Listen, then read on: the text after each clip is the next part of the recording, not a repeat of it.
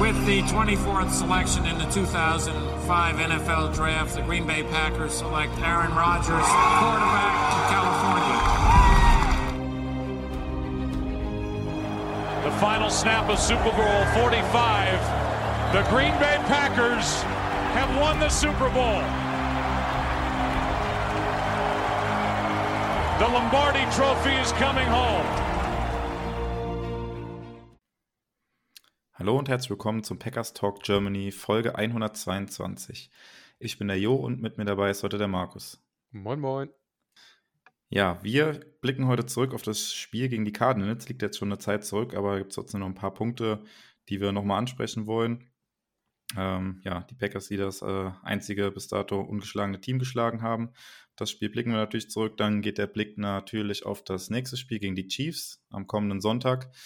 Und dann müssen wir noch über eine News sprechen, die jetzt am heutigen Tag der Aufnahme, also wir nehmen Mittwochabend auf und Mittwochnachmittag deutscher Zeit kam ja jetzt raus, dass die Packers auf Aaron Rodgers verzichten müssen gegen die Chiefs, aber dazu kommen wir gleich. Wir gehen chronologisch vor und ähm, sprechen erstmal über das Spiel gegen die Cardinals vom vergangenen Donnerstag, ähm, was die Packers am Ende mit 24 zu 21 gewonnen haben. Ähm, ja, Markus, dein, dein Eindruck vom Spiel so overall gesagt, ohne jetzt ins Detail zu gehen, ähm, glaube ich, ein Sieg, mit dem man so in der Form nicht unbedingt rechnen konnte, oder?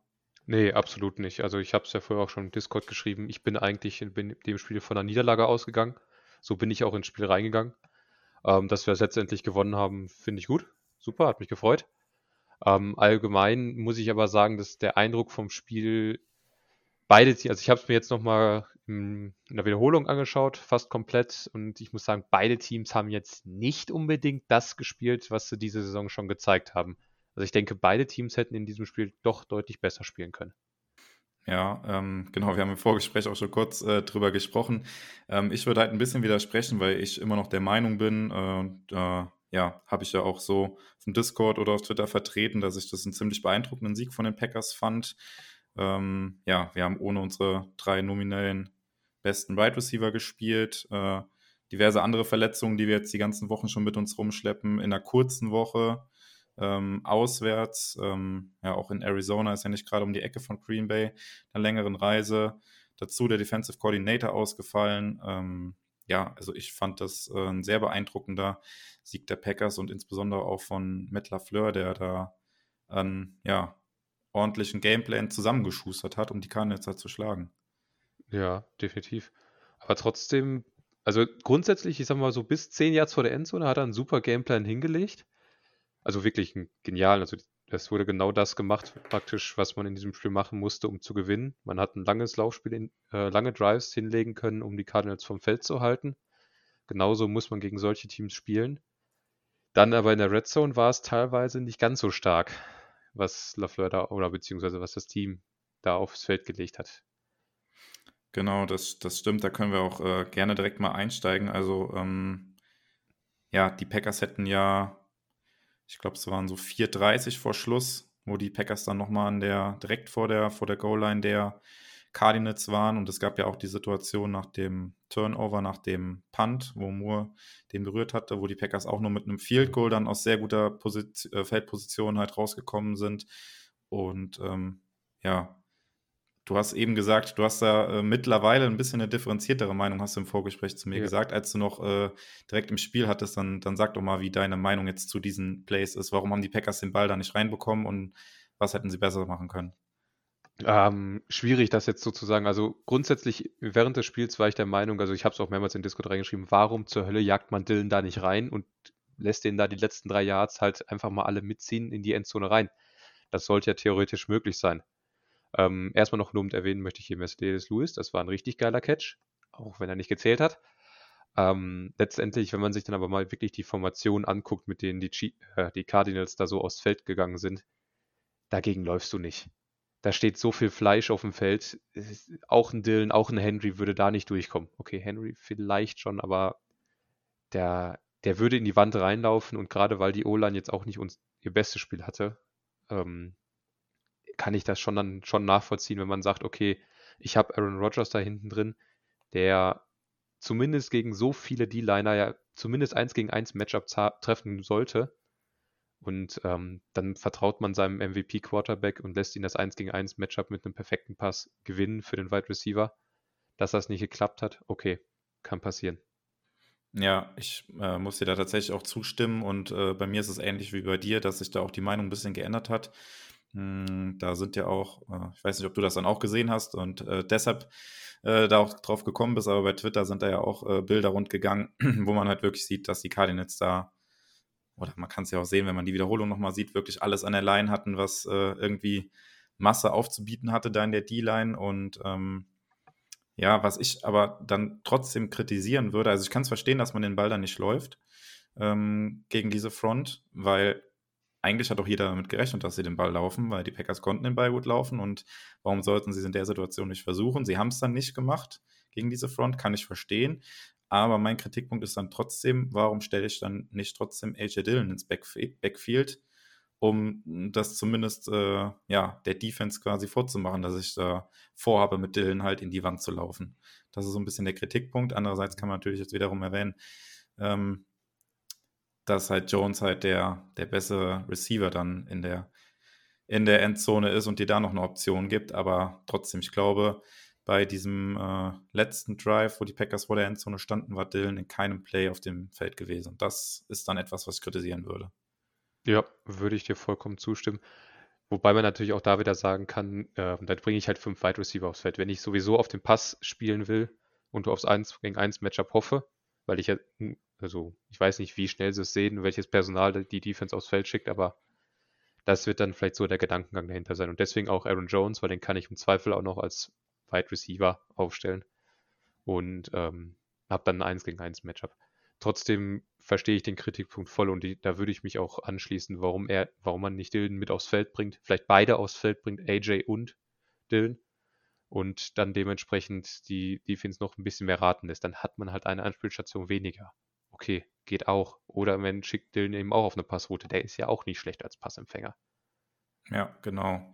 Und äh, man muss ja sagen, es ist Gott sei Dank gut gegangen in dem Spiel. Die Packers konnten ja dann trotzdem gewinnen, aber für mich wäre dann jetzt auch ähm, so ein Takeaway davon oder was ich jetzt gerne in den nächsten Spielen halt sehen würde, dass wir halt in der Red Zone oder gerade in diesen Goal-Line-Situationen, dass wir halt da wieder effektiver werden. Natürlich mhm. äh, kommen da jetzt dann auch Spieler zurück mit, mit Adams, MWS und Lazar, die da in dieser Situation mit Sicherheit auch auf dem Feld gestanden hätten und halt jetzt nicht dabei waren, was dann auch wieder hilft, aber da will ich die nächsten Spiele auf jeden Fall eine Verbesserung dann sehen.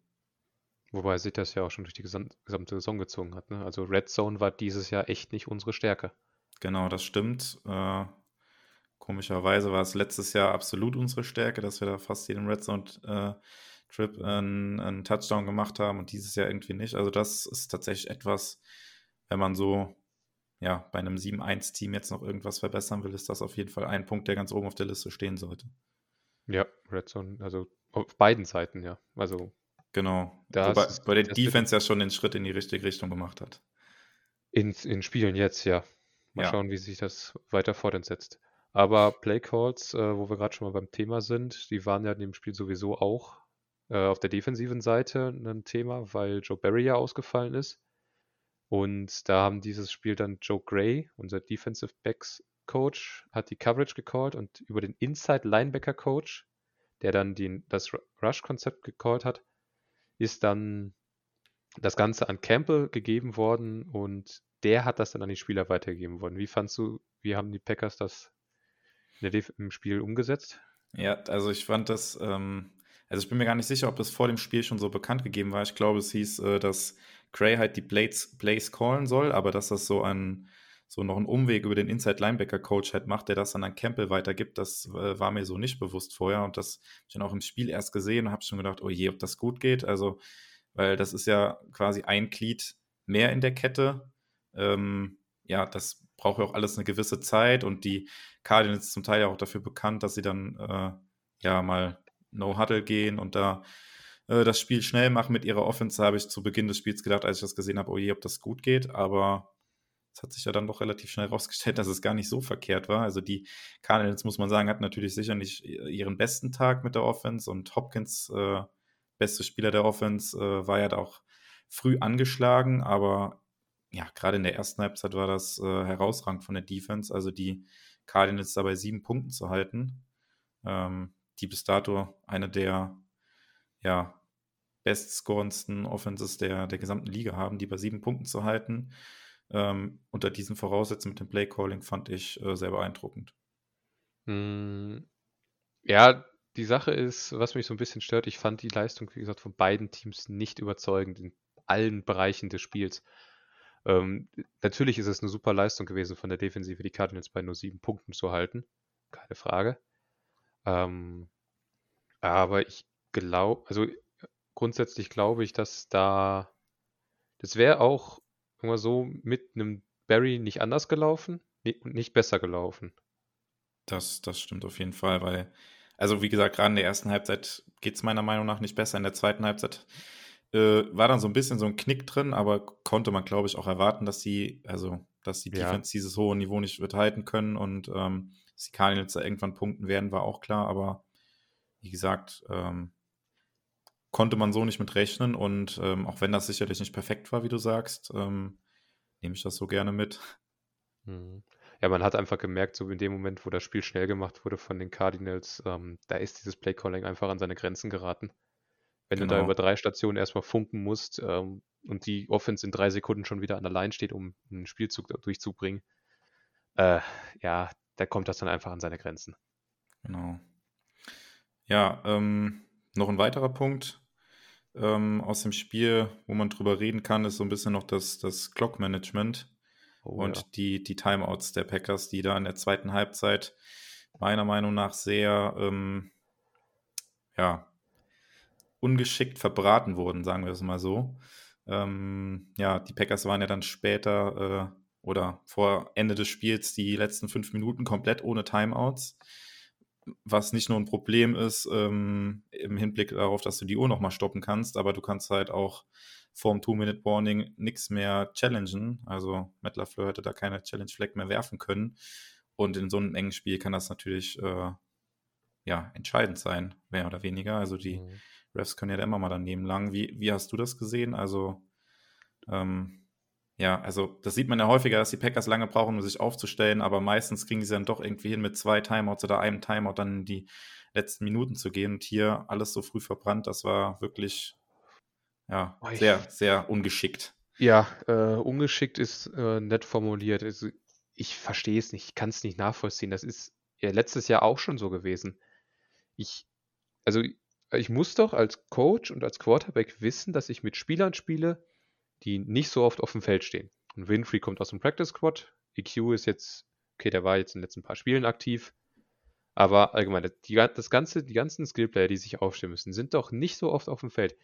Da kann es doch nicht sein, dass ich da erst fünf oder sechs Sekunden aus vom, äh, vor der, bevor die Uhr abläuft, aus dem Huddle rausgehe und dann noch versuche, die ganzen Spieler rumzuschieben. Ich meine, entweder muss ich dann da was am, okay, da kann man jetzt auch wieder die Brücke schlagen, so am Playcalling ändern, dass ich da vielleicht irgendwie paar einfachere ähm, Calls gebe. Oder die, äh, es, es ist, liegt einfach an Rogers, der da einfach das Ding nicht schnell genug äh, übertragen bekommt. Und das finde ich, das ist ein riesen, ein ganz gefährliches Ding, wenn man da die ganze Zeit so viel Timeouts verplempert. Jetzt in dem Spiel hat es nicht äh, geschadet, sage ich mal. Also, wir haben knapp gewonnen. Also hätte durchaus auch anders ausgehen können. Aber das, das ist echt ein Spiel mit dem Feuer, was sehr gefährlich ist, meiner Meinung nach. Und da müssen sie eigentlich dringend dran arbeiten. Aber das, das zieht sich jetzt durch die, fast durch die gesamte Metal Fleur-Ära. Und ich sehe ehrlich gesagt nicht, wie sie das in den nächsten Wochen bessern.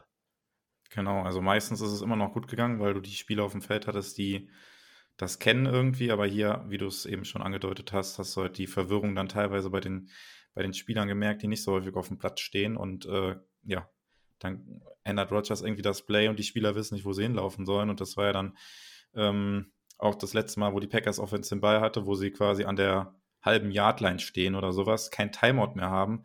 Deguara da was Feld irrt und nicht weiß, wo er hin soll. Ja, und dann läuft die Uhr halt ab.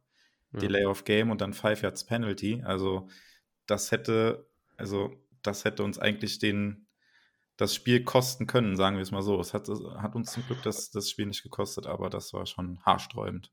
Also das war wirklich glücklich, dass es uns das nicht das Spiel gekostet hat. Da kann er sich aber bei Rasul Douglas aber ganz schön bedanken, beziehungsweise bei den Fans, die dafür gesorgt haben, dass Green den Call nicht hört. Genau, ähm, ja, genau, das ist ja die, die letzte oder die entscheidende Situation des Spiels. Äh, ja, wie, wie hast du das gesehen? Also klar, glücklich für die Packers, aber im Endeffekt hat es doch trotzdem den verdienten Sieg eingetütet, oder würdest du es anders sehen? Ja, doch schon. Also letzten Endes, so wie das Spiel ausgegangen ist, ist ähm, in Ordnung. So soll, hätte es, also, denke ich, aus dem neutralen Sichtverlauf auch ausgehen sollen. Also, also knapper Sieg für die Packers. Dass wir da so viel Glück haben, dass Green, dass alle, also wirklich alle Spieler von der Offense scheinen ja diesen Call gehört zu haben, nur Green nicht. Aus welchem Grund auch immer. Vielleicht war er mit dem, dem Kopf gerade woanders unterwegs. Keine Ahnung. Es ist dann aber schon irgendwie glücklich. Muss man Ja. dann doch dazugeben. Und dass äh, Douglas den dann noch so reingeeiert bekommt, ja. Ja, Ja, also, und, und auch mega wichtig, ne, dass er den Ball gefangen hat. Ne? Weil wenn er einfach Mhm. nur weggeschlagen hätte, es waren immer noch genug Zeit auf der Uhr, dann wäre der Ball nochmal an die Cardinals Offense zurückgegangen, natürlich. Aber ähm, ja, jeder, der, der mir gegenüber sagt, dass die Packers da glücklich gewonnen haben, dem würde ich entgegnen, dass die Cardinals genauso Glück hatten im Drive zuvor, dass der, dass die Packers den Ball von der halben Yardline nicht reinbekommen haben. Das ist meiner Meinung nach genauso viel Glück Ja. für die Cardinals gewesen, dass der Touchdown von Jones da zurückgenommen wurde, der schon gecallt worden wäre, weil eigentlich war, war das Spiel da entschieden. Da wären die Packers ja dann auf 31 Punkten gewesen. Die Cardinals mit 21 nur und mit knapp vier Minuten noch auf der Uhr wäre das Ding dann eigentlich durch gewesen. Von daher, ja. Aber man hätte sich natürlich nicht beschweren dürfen, wenn wir das Spiel da am Ende verloren hätten. ähm, eine Sache noch, wie empfandest du die ganzen Fourth-Down-Entscheidungen dafür zu gehen? Also es waren ja durch, ich habe es jetzt gerade nicht im Kopf, wie viele, aber einige Entscheidungen, wo man gesagt auch sagen könnte, okay, ich nehme das Field Goal, ich nehme die drei Punkte, die sicher sind und äh, lebt damit. Mhm. Wie zufrieden oder wie unzufrieden bist du mit diesen Entscheidungen? Ja, also jetzt gerade in der letzten Situation, ähm, klar hätten die Packers da das Field Goal nehmen können und dann wären sie auf sechs Punkte weg gewesen, aber das fand ich eigentlich schon gut, dass man da von der halben Yardlinie dann nochmal versucht, den Touchdown zu machen, weil der Touchdown entscheidet dann das Spiel und wenn du da das Field Goal nimmst, mit sechs Punkten vorne bist, dann ja, musst du auf deine Defense hoffen, die dann im zweiten Quarter nicht mehr so gut aussah. Ähm, ja, und hoffen, dass sie die Cardinals irgendwie bei einem Field Goal halten können oder Cardinals so blöd sind und den Extrapunkt verschießen, was auch immer. Aber darauf würde ich mich eigentlich nicht verlassen wollen, sondern wird das Spiel dann tatsächlich in Rodgers Hände legen. Von daher ähm, fand ich es gut, dass die Packers da ähm, ähm, ja, dafür gegangen sind. Ähm, ja, wie hast du das gesehen? Ähm, Ja, ich bin ja grundsätzlich äh, ein Vertreter der, einer etwas konservativeren Herangehensweise. Sprich, äh, ich nehme, ich würde da sehr gerne das Field Goal nehmen. Ich habe die drei Punkte sicher. Und dann zwinge ich, ich zwinge die Cardinals dazu, mindestens den Touchdown zu machen. Also die haben gar keine andere Möglichkeit fürs Field Goal zu gehen. Sprich, ich zwinge die, deren Offensive mehr Risiko einzugehen und kann dadurch da heraus ähm, defensiv vielleicht Erfolg haben. Das ist so meine Herangehensweise.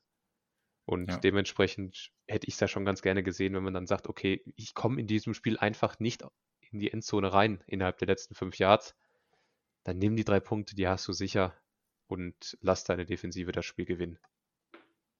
Ja, also genau, ich sehe ich es halt anders, aber ich kann, kann deinen Punkt auf jeden Fall auch verstehen. Ähm, ja, aber ich glaube, Matt LaFleur ist da eher auf der Seite, dass er eher dafür, im Zweifel eher dafür geht, als dass er auf Nummer sicher geht, glaube ich. Aber ja. Ähm, ja, bevor wir noch zu, den, zu unseren MVPs kommen von dem Spiel, äh, noch ein Punkt, den wir kurz ansprechen müssen, leider. Äh, ja, zwei Verletzungen, zwei schwere Knieverletzungen leider aus dem Spiel mitgenommen. Ähm, ja, Tonjen und Hill, wie bewertest du das, dass die beiden uns jetzt für den Rest der Saison fehlen werden? Oh, das sind echt Ausfälle, die. Also ich glaube, der Hill-Ausfall ist äh, signifikanter als der Tonjen-Ausfall. Um das jetzt mal vorweg in den Raum reinzustellen. Erstmal Okay, Hill, das musst du näher erläutern, ja. Hill äh, schön blöd, dass du da aus, ich weiß gar nicht, wie tief der Ball in die Endzone reingeflogen ist und dass der da nochmal rausläuft. Oh, Junge, nimm einfach den Touchback und live for another day. Aber meine Güte. Ja, ähm, weil äh, Hill über Tonjen. Weil ich denke, Tonjen war doch deutlich mehr Produkt des Schemas, als man es äh, immer erwartet hat, immer geglaubt hat. Und ähm, Return Game ist bei uns ja immer eine Schwierigkeit gewesen. Und mit Hill hatten wir jetzt einen, der im Return-Game eine, eine Bank darstellt. Da müssen wir uns keine Sorgen, mussten wir uns kaum Sorgen drum machen. Und er ist als dritter Running Back, der deutlich mehr ähm, Richtung ähm, zum Receiving, ähm, Speed, Agility Back gegangen ist, halt einfach wichtig, wäre wichtig gewesen im End, zum späteren Spielverlauf, äh, zum späteren Saisonverlauf hin, dass er AJ entlasten kann. Dass wir einfach ähm, nicht mehr nur diese Doppelkombi aus AJ und Dylan haben, sondern dass wir bei ähm, Aaron Jones halt wirklich mal darauf äh, achten können, dass wir den wirklich auch bis zum Ende topfit halten und dann nochmal jemanden zu haben, der ähnlich schnell ist, ähnlich wendig ist, der eine ähnliche Dimension in die Offense reinbringt, halte ich für wichtiger als für einen Tight End, den man ähm, immer wieder gut freigeschemt hat durch Matt LaFleur. Ja, also genau, zu Hill hast du eigentlich alles gesagt. Ähm, saudumm einfach, dass er da rausgerannt ist. Er wurde ja auch schon direkt an der 10-Yard-Line, hat er diesen Hit da abbekommen und ja, also man weiß natürlich nicht, ob er da Anweisungen hatte, rauszulaufen, aber normalerweise gibt es so Anweisungen ja eher selten und die Spieler entscheiden das intuitiv, was sie vor sich sehen und ja, er hat, glaube ich, bisher in der Saison fehlerfrei gespielt, aber ja, und dieser eine Fehler kostet ihn jetzt die Saison, das ist richtig bitter, vor allem, weil er auch in der letzten Zeit häufig auch mal Snaps in der Offense gesehen hatte und wie du sagst, vielleicht auch da in der weiteren Saison auch mehr Snaps in der Offense gesehen hätte, ja. Also ziemlich bitterer Ausfall. Und bei Tonyan sehe ich es ähnlich wie du. Ähm, auch die Tatsache, dass die Packers an der Trade Deadline in die Richtung nichts mehr gemacht haben, ähm, spricht für mich eigentlich dafür, äh, auch das, was du gesagt hast. Tonyan war so ein Produkt des Schemes quasi. Und ähm, Matt LaFleur wird es irgendwie schaffen, ähm, diesen Ausfall zu kompensieren von Tonyan. Ähm, was auch ähm, für dieses Argument spricht, ist halt auch für mich die Tatsache, dass die Packers keinen Spielertypen wie Tonyan jetzt äh, in der Hinterhand noch hatten. Also weder auf dem Practice Squad jetzt noch im Kader. Das sind alles andere Spielertypen und auch das spricht für mich dafür, dass die Packers da jetzt nicht die Notwendigkeit sehen, diesen Spieler jetzt, also diesen Spielertypen im Kader zu haben und das auch ohne den schaffen werden. Ich glaube, da tust du Tyler Davis ein bisschen Unrecht. Also Tyler Davis ist ja ein Titan, den wir vom Practice Squad der Jaguars geholt haben. Ich weiß gar nicht mehr wann. Dritte Woche, vierte Woche? Ja, so ungefähr. Irgendwo da, ich glaube, als die Daphne-Verletzung aufgetreten ist, da haben wir den geholt. Ähm, ist grundsätzlich ein Receiving Tight End, der ähm, schon durchaus mehr in die Richtung von Robert Tonyan geht, also Blocking äh, vergessenswürdig, aber Receiving doch durchaus ähm, kann er doch eine Rolle spielen aber zum Beispiel mit, das heißt, er könnte durchaus da die Snaps übernehmen, wo es halt wirklich klar Richtung ähm, Passspiel geht. Und bei allem anderen glaube ich sogar fast, dass Deguara und Daphne fast sogar besser in die Lafleur Offense reinpassen. Ja, genau. Also könnte natürlich jetzt sein, wie du sagst, dass Davis, der bisher aus, ausschließlich in den Special Teams zum Einsatz kam, natürlich jetzt die ein oder anderen Snaps damit der Offense sehen wird. Ja, stimmt. Da habe ich ihm vielleicht ein bisschen Unrecht getan. Gebe ich dir recht. Ähm, ja, dann zum Abschluss des Spiels äh, gegen die Cardinals noch ähm, unsere MVPs. Markus, wer war denn dein MVP der Offense? Ähm, Aaron Jones, ganz klar. Also für mich war die Wahl im Grunde nur zwischen AJ Dillon und Aaron Jones. Bei allen anderen der Offense äh, war mir die Leistung nicht gut genug. Definitiv. Und ähm, dann Aaron Jones einfach. Er hatte den größeren Einfluss in der Offensive. Dementsprechend Deiner? Genau, ich habe ich hab mir auch beide aufgeschrieben, äh, tatsächlich, und dann, dann äh, dass wir ein bisschen Abwechslung drin haben, nehme ich dann AJ Dillon, der ja auch ein super Spiel gemacht hat mit fast 5 Yards äh, pro Run, also außerordentlich gut und insgesamt 78 Rushing Yards. Auch ein richtig gutes Spiel gemacht hat und ja, wie du es gesagt hast, die beiden standen für dich zur Auswahl und das waren auch die beiden, die hauptverantwortlich waren für den Sieg, würde ich sagen. Da kann ja. man sich definitiv drauf einigen. Genau, dann. Vielleicht auch Lafleur mehr nochmal, zumindest für das Blackouting. Absolut, ja. Au außerhalb der Red Zone, ja. Genau. Ähm, Defense, wer, wen würdest du da wählen? Ähm, ich denke wieder Campbell. Also Kenny Clark hatte auch Momente, aber Momente. Ich, äh, die ganze D-Line hatte in phasenweise echt gute Auftritte, aber dann auch wieder Phasen, wo es meiner Meinung nach nicht stark genug war. Und Campbell hat einfach ähm, hat seine hat äh, konstant gut besser gespielt als die D-Line. Hat dazu dann noch äh, zwei, drei Big Plays gehabt. Dementsprechend hat er sich das definitiv verdient. Ja, mittlerweile muss man schon fast sagen, gewohnt gutes Spiel von Campbell wieder. Also, mhm. was er da jetzt wirklich Woche für Woche liefert, wirklich herausragend. Ich auch letzte Woche im Podcast mit Sebastian schon drüber gesprochen, ja. Ja, ich hätte, ähm, oder ich nominiere für meinen MVP der Defense äh, Rasul Douglas, der, wie ich finde, auch ein richtig gutes Spiel gemacht hat. Hatte neun Tackles, Solo-Tackles, zwei Pass-Deflections und halt die, ja, Game-Winning Interception kurz vor Schluss. Und ähm, ja, also der war in dem Spiel auf jeden Fall unser bester Cornerback, auch vor Stokes. Physisch im Run-Game, hat gut getackelt. Ähm, ja, diese zwei Pass-Deflections gehabt. Ähm, die Spiele zuvor hat er auch immer unglückliche Flaggen hab, äh, gegen sich bekommen, fand ich. Also, wo ich ja, wo man sich auch drüber streiten kann, ob das Flaggen waren. Hier dann jetzt wirklich mal die zwei Pass Deflections auch eingesammelt ohne Flag. Ähm, ja, und ich finde das immer noch für unseren nominell vierten Corner ist das eine richtig gute, gute Leistung, die der momentan da abruft. Mhm. Äh, ich würde dir soweit recht geben, wenn, äh, es gibt halt dieses ähm, Sprich, oder was heißt Sprichwort, aber es gibt halt so die Regel, äh, gute Cornerbacks werden wenig angeworfen. Sprich, Umkehrschluss, schlechte Cornerbacks werden öfter angeworfen und je mehr Tackles ein Cornerback hat, desto schlechter ist er mehr oder weniger. Aber trotzdem ist ähm, die Interception und die Momente, die er hatte, die waren definitiv auch da. Also es ist, man kann es vertreten, definitiv. okay. Ja, ich habe jetzt leider keine weiteren Statistiken zu Hand, sonst würde ich das gerne noch weiter untermauern, aber ähm, ja, keine Ahnung, wie oft er angeworfen wurde oder wie oft nicht, aber ja. Er hat auf jeden das Fall nicht so ein Big Play kassiert wie Stokes, sagen wir es mal so. Ich kann ja mal schauen, ob ich das kurz auf die Schnelle eben kurz rausfinde, wie oft er angeworfen wurde. Ansonsten kannst du ja schon mal kurz die Aaron Rodgers-Situation Genau, Mar vor. Markus sucht das ruhig mal raus, wie oft äh, Douglas angeworfen wurde. Und genau, wir machen dann jetzt ansonsten schon mal den Deckel drauf auf das Spiel gegen die Cardinals und ähm, ja, kommen kurz zu der Situation, die ja dann jetzt an diesem Mittwoch ähm, ja, über die Packers hereingebrochen ist, kann man so sagen.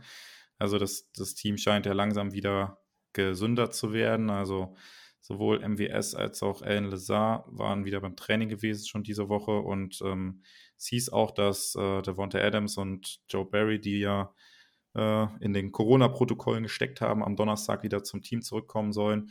Und dann kommt halt Mittwoch jetzt die News rein, dass ähm, Aaron Rodgers positiv auf Corona getestet wurde.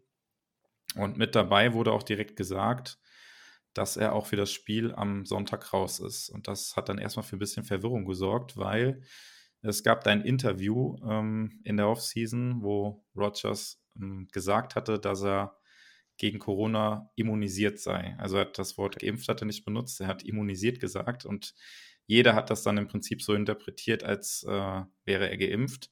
Jetzt okay, kann man ähm, natürlich. Sprich, ganz kurz unterbrechen. Ja? Stokes und Douglas beide acht Targets in dem Spiel. Okay, okay. So, und jetzt wieder zurück. ähm, ja, jetzt hast du, hast du mich ein bisschen rausgebracht, aber. Entschuldigung. Äh, ja, also es kam dann, es kam ja die News, dass Rogers nicht nur mit, äh, mit Corona infiziert ist, sondern auch für das Spiel am Sonntag raus ist, was dann wiederum impliziert, dass er nicht geimpft sein kann, weil er sonst äh, theoretisch halt mit zwei negativen Tests ähm, bis Sonntag hätte er halt wieder rauskommen können, wenn er geimpft gewesen wäre.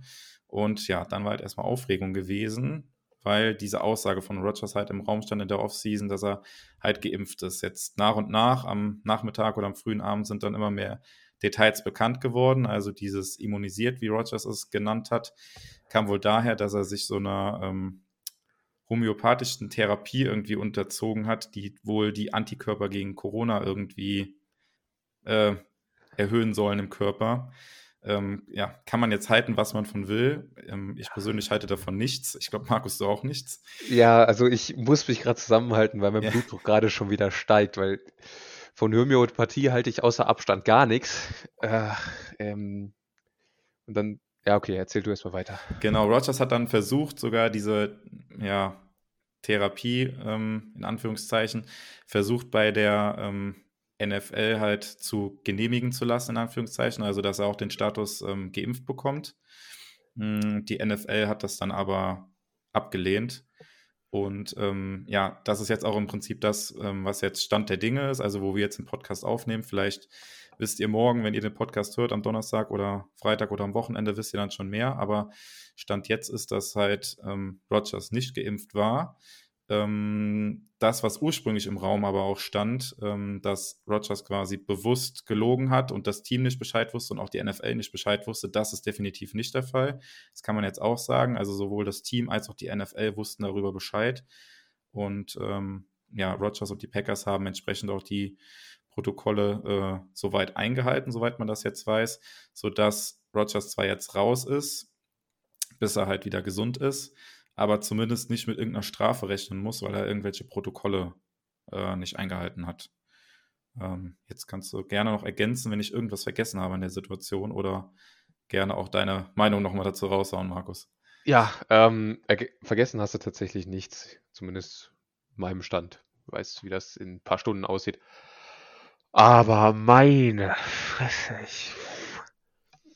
Als, also grundsätzlich hält man ja einen gerade Aaron Rodgers für einen Menschen, der relativ reflektiert ist und der auch äh, jetzt nicht unbedingt vor die Wand gelaufen ist. Und dann kommt er damit um die Ecke und sagt, er ist von hier, also ich übertreibe jetzt sprachlich, er ist da von einem Schaman mit irgendwelchen Räucherstäbchen bewedelt worden und dann steigen seine Antikörper gegen Covid und will das auch noch bei der NFL durchbringen.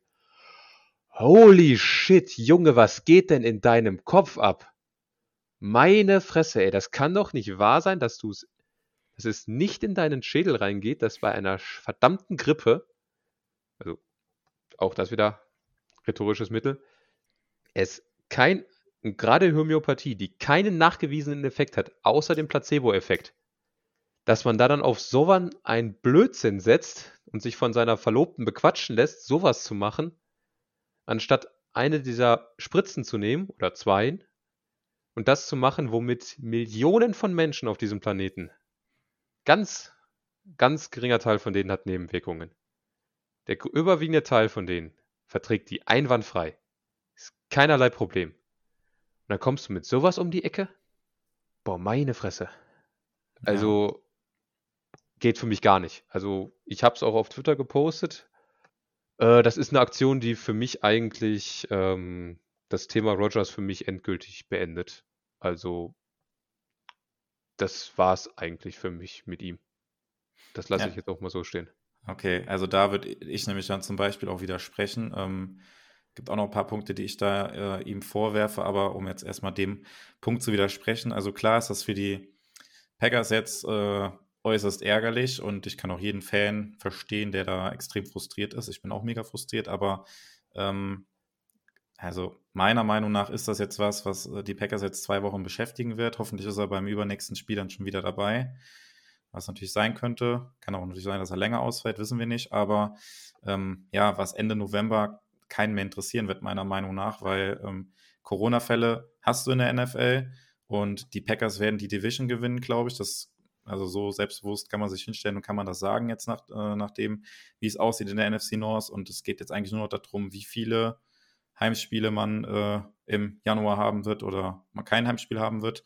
Und ähm, ja, der Spirit im Team war gut äh, vor der Sache jetzt mit Rogers. Ähm, und da muss man halt auch erwähnen, die Spieler und das Team, die wussten das ja. Also für die ändert sich im Prinzip gar nichts. Ähm, die sind jetzt auch quasi nicht von ihm getäuscht worden oder enttäuscht worden, wie wir Fans das vielleicht sind. Die wussten das. Und meiner Meinung nach wird das ähm, ja, auf die sportliche Leistung der Packers oder auf das ganze Team wird das wenig Auswirkungen haben, außer jetzt halt die Spiele, wo er fehlt. Ja, absolut. Also im Prinzip hast du auch mit jedem Punkt recht, ähm, den du da aufführst. Es ist auch letztendlich nur ähm, meine persönliche Meinung zu ihm und auch nur zu ihm selbst als Person. Gar nicht mal zwangsläufig als Spieler. Er ist ein großartiger Quarterback, alles super. Und wenn er uns den Super Bowl dieses Jahr holt, vollkommen fein, alles in Ordnung. Trotzdem möchte ich ihn halt echt nicht mehr als, als Aushängeschild der Organisation der Packers sehen. Aber das ist meine persönliche Meinung, mit der ich wahrscheinlich auch relativ alleine da stehe. Das ist auch vollkommen fein so. Jeder soll selbst entscheiden, wie er sich impfen lässt oder wie er nicht sich nicht impfen lässt. Aber diese Therapie oder wie man es auch immer nennen will, nennen wir es Hokuspokus, nennen wir es Humbug, das passt eher, dann auch noch bei der NFL durchkriegen zu wollen, boah, das ist harter Tobak. Ja, genau. Also das ist auch noch, was ich äh, gerne zum Schluss dann noch erwähnen würde. Also ich habe da auch, bin da auch enttäuscht oder habe da so ein bisschen Hals auf Rogers, weil wo ist das Problem, sich dann hinzustellen und zu sagen, ich bin nicht geimpft? Also diese Sache halt, sich vor der Saison hinzustellen und den Eindruck zu vermitteln, ähm, er sei geimpft. Er kann zwar jetzt entgegnen quasi, dass er das nie gesagt hätte, dass er geimpft ist, aber ähm, jeder hat es halt gedacht und das war auch, glaube ich, seine Intention dahinter, dass jeder denkt, er sei geimpft. Ähm, das werfe ich ihm vor und zweitens werfe ich ihm vor, dass er dann ähm, hier groß posten konnte, äh, Videos gemacht hat, ähm, wie er da auf der Halloween-Party unterwegs war, ähm, ja, wo auch kein Abstand und nichts eingehalten wurde, wo man weiß, dass halt ja möglicherweise Corona im Team rumgeht, wie er jetzt äh, aktuell Fälle hatten. Und äh, das würde ich dann auf jeden Fall kritisieren, dass er, dass er da ja erstens die Sache, dass er das in der Offseason halt so hingestellt hat und zweitens, dass er sich jetzt so verhalten hat auf seiner äh, oder auf der Halloween-Party da. Das würde ich tatsächlich kritisieren. Und auch hart kritisieren. Ja. Gut. Dann, Dann kommen wir, glaube ich, würde sagen, zu den anderen Verletzten. Genau, oder? genau. Oder beziehungsweise noch ein paar, paar Updates zum, zum Roster. Die Packers haben ja noch ein paar, paar Moves gemacht. Ähm, ja, Jalen Smith wurde entlassen. Äh, kurz ein paar Worte von dir dazu, Markus. Vollkommen verdient. Also ich habe mich halt schon ein bisschen gefreut, dass wir ihn geholt haben, weil ich denke, ähm, er hat ja gezeigt, dass er auf NFL-Niveau nicht schlecht spielen kann. Aber mein Gott, das, was er bei den Packers gezeigt hat, das war ja, boah, danke, tschüss, nächster. Genau, also, war, ja, war auch gegen die Cardinals schon, ähm, obwohl er fit war, nicht im Kader. Äh, und ja, kam eigentlich dann wenig überraschend, hat, glaube ich, nicht mal 30 Snaps gemacht in zwei Spielen. Ich glaube, 28 waren es oder irgendwie ja, sowas. Ja, genau. Sowas in die Richtung. Ja, und äh, der zweite Move, dann, ja, ich weiß nicht, fandst du es überraschend oder nicht überraschend, dass wir unseren Longsnapper getauscht haben? Nick fand es wahrscheinlich nicht überraschend, aber ich ja. habe mich dann doch schon gewundert. Also, äh, das Ding habe ich überhaupt nicht kommen sehen. Aber ganz ehrlich, ich muss auch ganz ehrlich sagen, bei allem Respekt für die Jungs, äh, das ist mir so egal, wie nur irgendwas. Genau, also wir haben äh, Hunter Bradley entlassen, der ja jetzt auch eine Zeit lang bei den Packers war. Und also letzte Saison fand ich, dass er zum Teil noch berechtigt, die Kritik. Ähm, diese Saison, muss ich sagen, habe ich da eigentlich wenig gesehen, was ich jetzt im Longsnapper ankreiden würde. Ähm, ja, für mich kam es dann so gesehen schon überraschend, aber die Packers hatten die ganze Zeit den Long Snapper auf dem Practice Squad auch und das ist ja auch der Long Snapper Steven Wirtle, der äh, mit Bohawkes äh, schon zusammengespielt hat. Also die zwei kennen sich, was auch nicht ganz unwichtig ist. Und ja, die Packers werden da, also da habe ich Vertrauen, dass sie das Richtige gemacht haben, auch wenn das, ja, keine Ahnung, was ich dazu sonst äh, sagen soll, irgendwie. Nee. ja. Ähm, ja, und äh, was jetzt relativ aktuell noch ist, also der, der dritte Quarterback bei den äh, Packers, Kurt äh, Bankert, der ja auf dem Practice Squad ist, hat auch Corona. Das war jetzt schon vor der äh, Sache mit Rogers rausgekommen und die Packers, äh, so wie es aussieht, werden jetzt wohl kurzfristig nochmal Black Bortles zurückholen aufs Practice Squad. Und der wird dann auch vermutlich als Backup dann äh, aktiviert werden aus dem Practice Squad ähm, gegen die Cardinals und dann der Backup, Backup von John Love sein. Ja, ähm, Veteran Backup. Mal schauen. Hoffentlich genau. spielt er nicht. Genau, hoffentlich spielt er nicht. Ähm, er kennt das Team, war ja in der, in der Offseason bei den Packers gewesen. Ähm, von daher war das eigentlich relativ logisch, weil ein Backup-Quarterback brauchst du irgendwie. Und äh, ja, wie du sagst, hoffentlich spielt er nicht. Ja, ähm, dann sind wir jetzt schon beim Spiel gegen die Chiefs. Also Jordan Love wird jetzt relativ ähm, überraschend dann zu seinem ersten Start in der NFL kommen. Und es gibt mal wieder nicht das Duell Rogers gegen Mahomes. Ähm, letztes Mal war Mahomes verletzt. Ähm, das war, glaube ich, dann, war das vor vier Jahren gewesen? Nee, es war gar nicht vor vier nee, Jahren. Nee, das, das, war nicht das, vor vier Jahren, das war letztes oder vor. Ja, genau. Jahr? Irgendwie das, so. Das Spiel dieses Jahr gegen die Chiefs ist ja das für die Packers und für die Chiefs das 17. Spiel, was dazugekommen ist und außerhalb genau. des normalen, des normalen Rhythmus, das stimmt. Genau, John Love wird jetzt zu seinem ersten Start kommen. Das Spiel sind am Sonntag, 22.25 Uhr deutscher Zeit. Und ähm, ja, Markus, fang doch einfach mal an. Was sind so deine, deine Ways to Win für die Packers?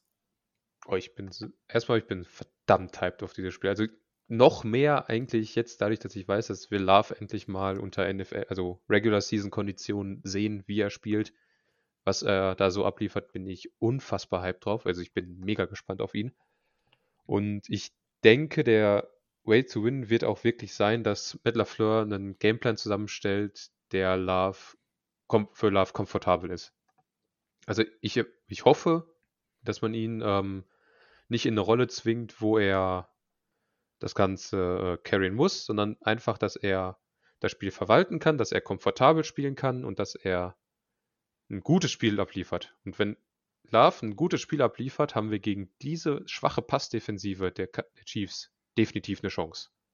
Und da bin ich sehr, sehr gespannt drauf und sehr, sehr hyped. Ja, also wichtig wäre es jetzt dann gerade insbesondere, ähm, weil Love jetzt spielt, dass wir halt auch so Spieler wie Adams oder vielleicht sogar äh, Bakhtiari zurückbekommen, oder?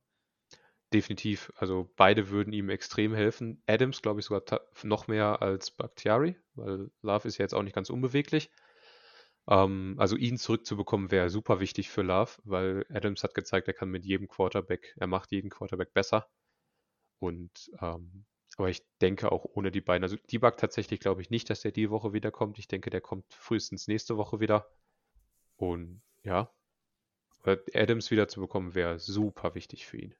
Ja, das heißt, du glaubst auch nicht, dass ähm, die Packers jetzt die Nachrichten um Rogers jetzt noch dazu bewegen könnten, vielleicht Bakhtiari doch schon dann diese Woche reinzuwerfen, obwohl sie es vielleicht ursprünglich nicht vorgehabt hätten. Also glaubst du, hm. dass das keine Rolle spielt jetzt? Ich glaube es nicht und ich hoffe es nicht.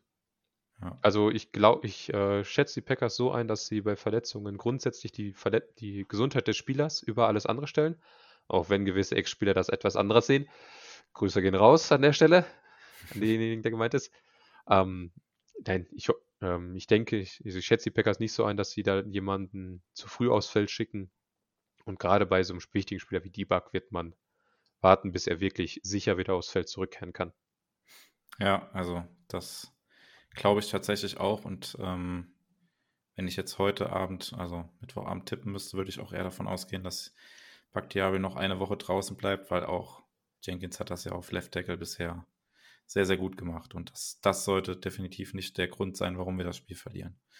Ähm, oder verlieren könnten.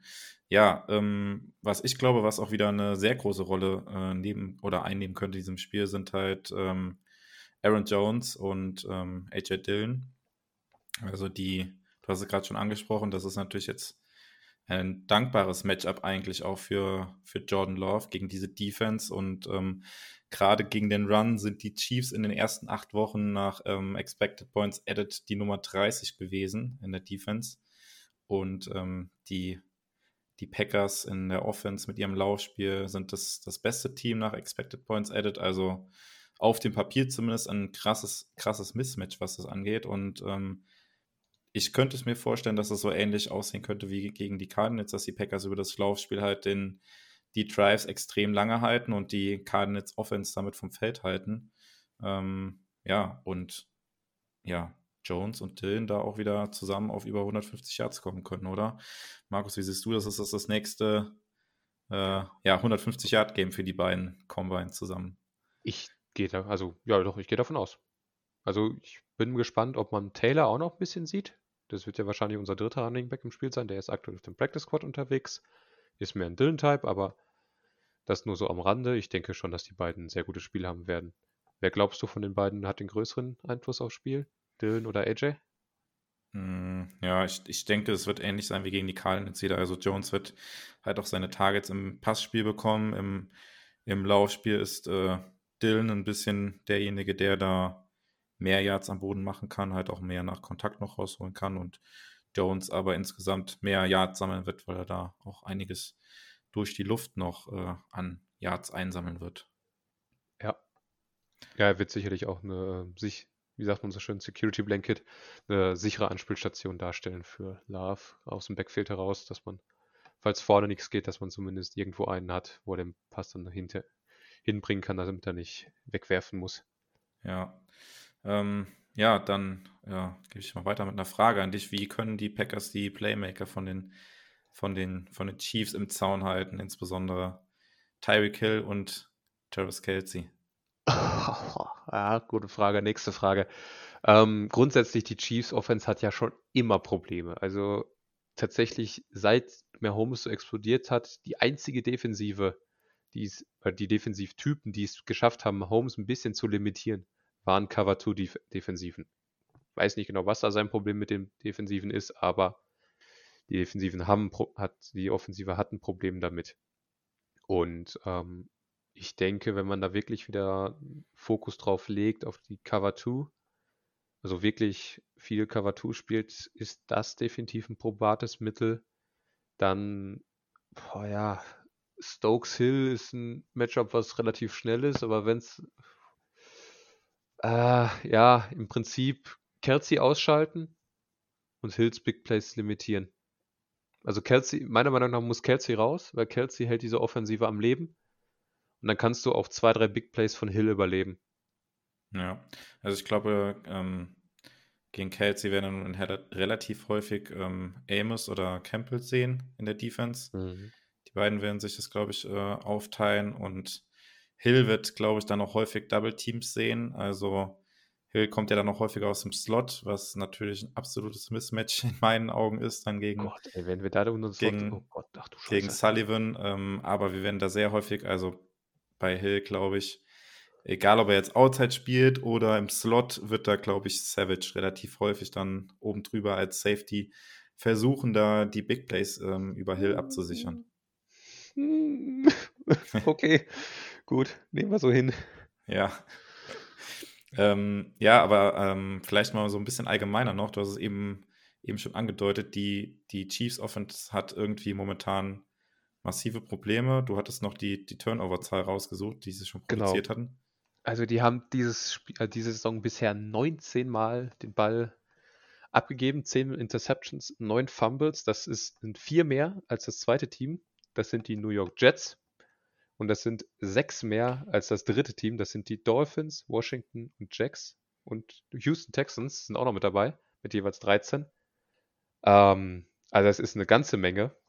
Und das ist auch das, was aktuell die Chiefs killt. Die offen, also die, ja, was die Yards angeht, sind sie tatsächlich sogar das zweitbeste Team in der NFL, wenn ich das jetzt richtig im Kopf habe. Aber die Turnovers, also das wird auch definitiv ein Punkt sein, dass die Defensive es da schafft. Gerade Turnovers sind ja durchaus mal ein Wert, der sehr volatil sein kann, also der sehr viel schwankt. Und wenn man da schafft, den Trend fortzusetzen, also Packers holen viele Turnover, die Chiefs geben viele Turnover, dann denke ich, wird uns das auf jeden Fall in diesem Spiel den Arsch retten.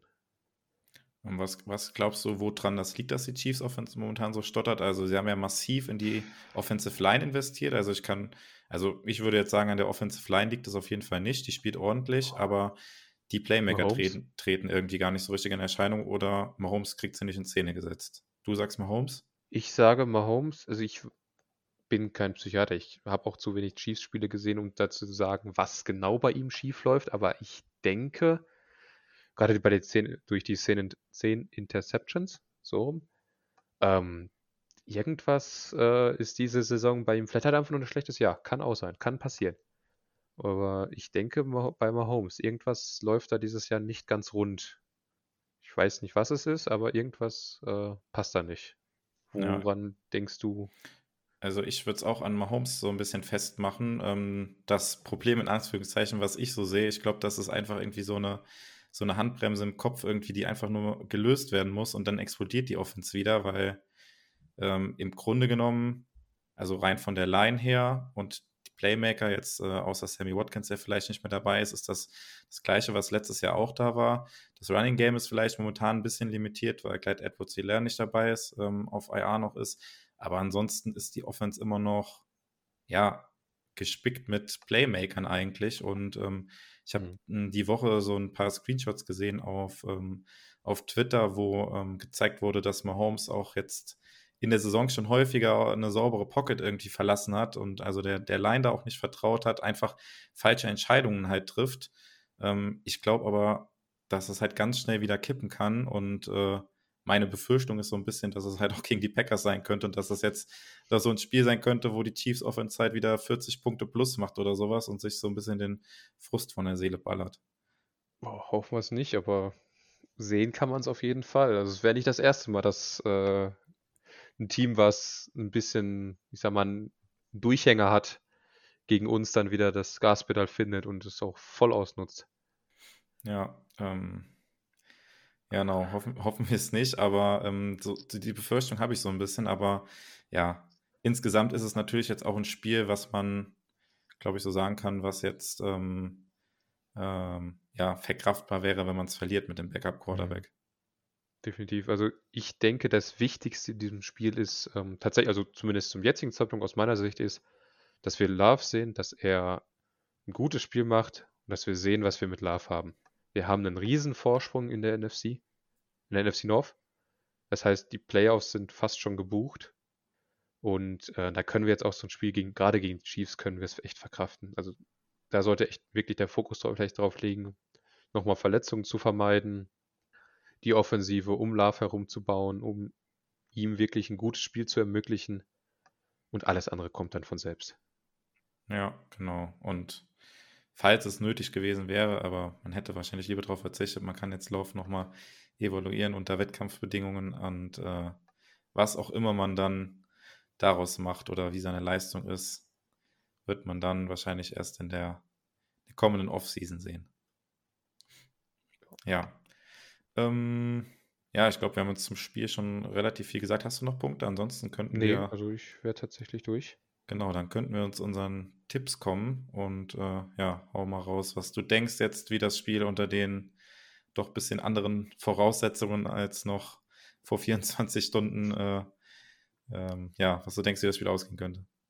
Hm, gute Frage. Ich glaube, das wird echt ein knappes Spiel. Und wenn wir unser Laufspiel wieder echt aufs Feld bekommen und die Chiefs limitieren können, würde ich sagen, wieder so ein 26 zu 21 für die Packers. Okay, krass. Du tippst sogar auf einen, einen, einen, einen Sieg der Packers und das aus deinem Munde, Markus. Also, ich kann auch gerne Geburt... andersrum tippen. Das hat nein, bisher nein, gut nein. funktioniert. Nee, ich nehme das gerne. Ich nehme das gerne. Ja, ich habe ja bisher auch im äh, Podcast eigentlich immer auf den Packers-Sieg getippt, wo ich dabei war.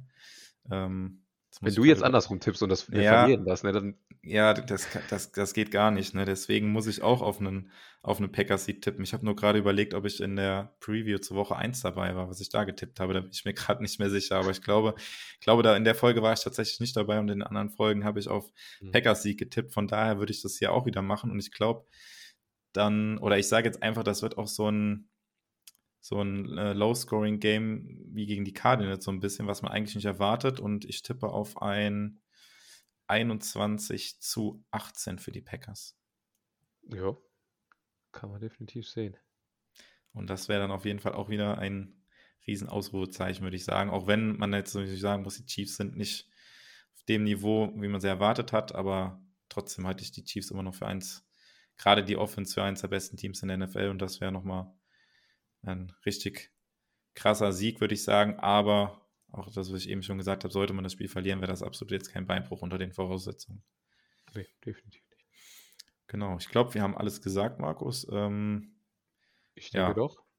Genau, das Spiel, können wir noch sagen, läuft am Sonntag auch auf ähm, ProSieben Max wieder. Die kommentieren sogar live aus dem, aus dem Arrowhead. Ähm, ansonsten natürlich ganz normal in der Red Zone oder im Game Pass zu sehen. 22.25 Uhr Kickoff. Ähm, ja, viel Spaß beim Spiel und ähm, ja, bleibt gesund und go pack go. Ja, viel Spaß mit Jordan Love. Bis Mittwoch. Go pack go.